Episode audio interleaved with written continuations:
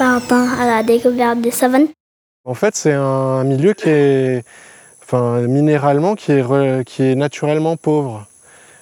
Et floristiquement plutôt riche parce que en fait, ça sélectionne toutes les plantes qui, qui supportent des conditions extrêmes comme ça. Bah pour l'élevage, c'était de l'élevage extensif. Les, bovins étaient lâchés en liberté, ils avaient des surfaces énormes, puisque si on essaie de les parquer, en, très peu de temps, ils ont fini par épuiser leur, euh, leur, euh, leur parcelle. Quand vous voyez à 4 heures d'après-midi, toutes les baies rentrent. On dirait qu'il y avait un charge.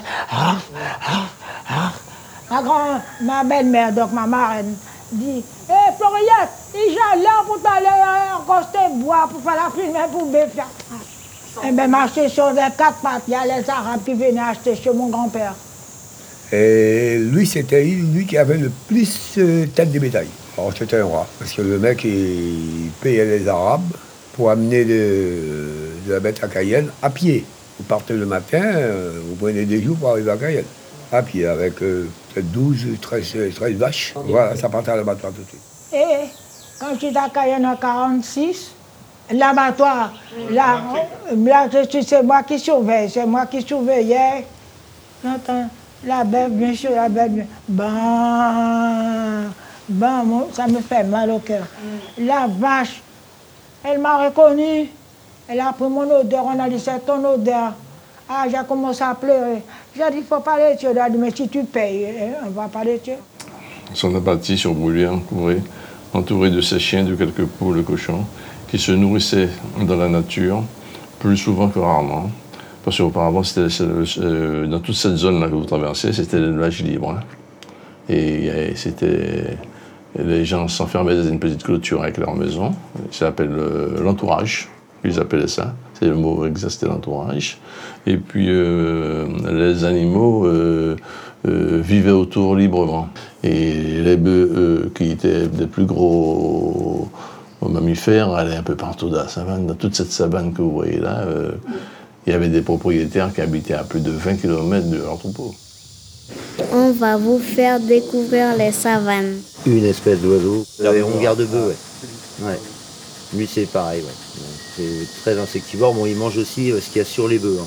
Il n'hésite pas à monter sur leur dos pour, euh, pour les débarrasser en fait des, tiques. Mais effectivement, il peut suivre également les, troupeaux pour s'alimenter. Au... Ce type, enfin, il s'est mis sur un créneau, un créneau où il était un peu, enfin, quelque part un peu seul. Il a un peu poussé les autres. Ouais, bah, et euh, par rapport aux otardéidés, par exemple aux aigrettes et tout, euh, c'est vrai que lui, il est dans un créneau où finalement les otardéidés, ils y vont très peu. Quoi. Là, là, les hérons, par contre, il a le même comportement que les autres hérons, et c'est-à-dire que la nuit, il y a des dortoirs. Et en fait, euh, souvent, les dortoirs sont plutôt en mangrove, proches de la mangrove. Euh, enfin, moi, ceux que je connais en tout cas en Guyane. Et donc, ça rassemble en fait tous les hérons garde-bœufs de toute une région. C'est plusieurs centaines, voire milliers de hérons garde-bœufs qui viennent dormir au même endroit tous les soirs. Et le matin, hop, tout le monde se dispatche pour aller retrouver son troupeau. Eh ben, tu es obligé d'aller, prendre le seau, va prendre de l'eau pour mettre pour les animaux. Mais les bébés, les bébés, t'es malin. Quand les bébés rentrent, ils marchent comme les soldats, c'est vrai, oui. Puis tu te dépelles, comme Géno avait. moi, j'avais, mon grand-père avait laissé quelques œufs pour moi, les tigres. Tigres dévastaient tous mes bêtes. J'avais une grâce à une cousine Antoine qui tirait fusil. Une fois, il est monté là-haut. J'aurais grimpé les lèvres. Il a dit Je vais t'arranger aujourd'hui. La savane des agriculteurs d'aujourd'hui, elle ne ressemble pas effectivement à la savane des années 50-60. C'est-à-dire une savane sur laquelle on a fait pousser euh, des herbes à pâturage, etc. Ben forcément, la, la flore est complètement euh, modifiée. Euh, et appauvri, du coup, c'est une seule espèce, quoi. Et puis, bah, la faune, forcément, s'adapte, donc c'est une autre faune qui vient, qui est plus une faune de pâturage, etc. Mais c'est pas la même chose, effectivement, que cette savane euh, d'autrefois. Giscard, Giscard d'Estaing. Eh bien, comme Giscard a vu, a vu, moi, quand j'ai calculé, j'ai dit, il a raison, il nous a sauvés.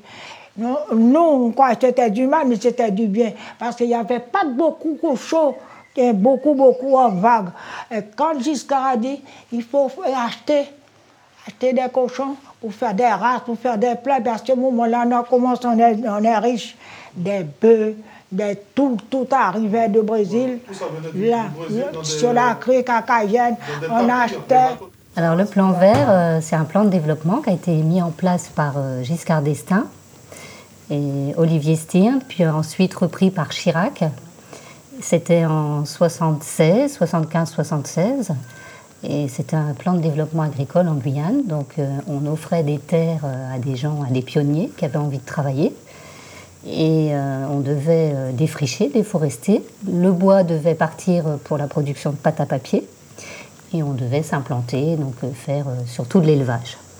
Donc à la place des, endroits qui étaient défrichés pour la C'était, c'était que sur de la forêt. Parce que au départ, l'État ne voulait pas euh, donner des terrains de savane, puisqu'ils étaient réputés incultes.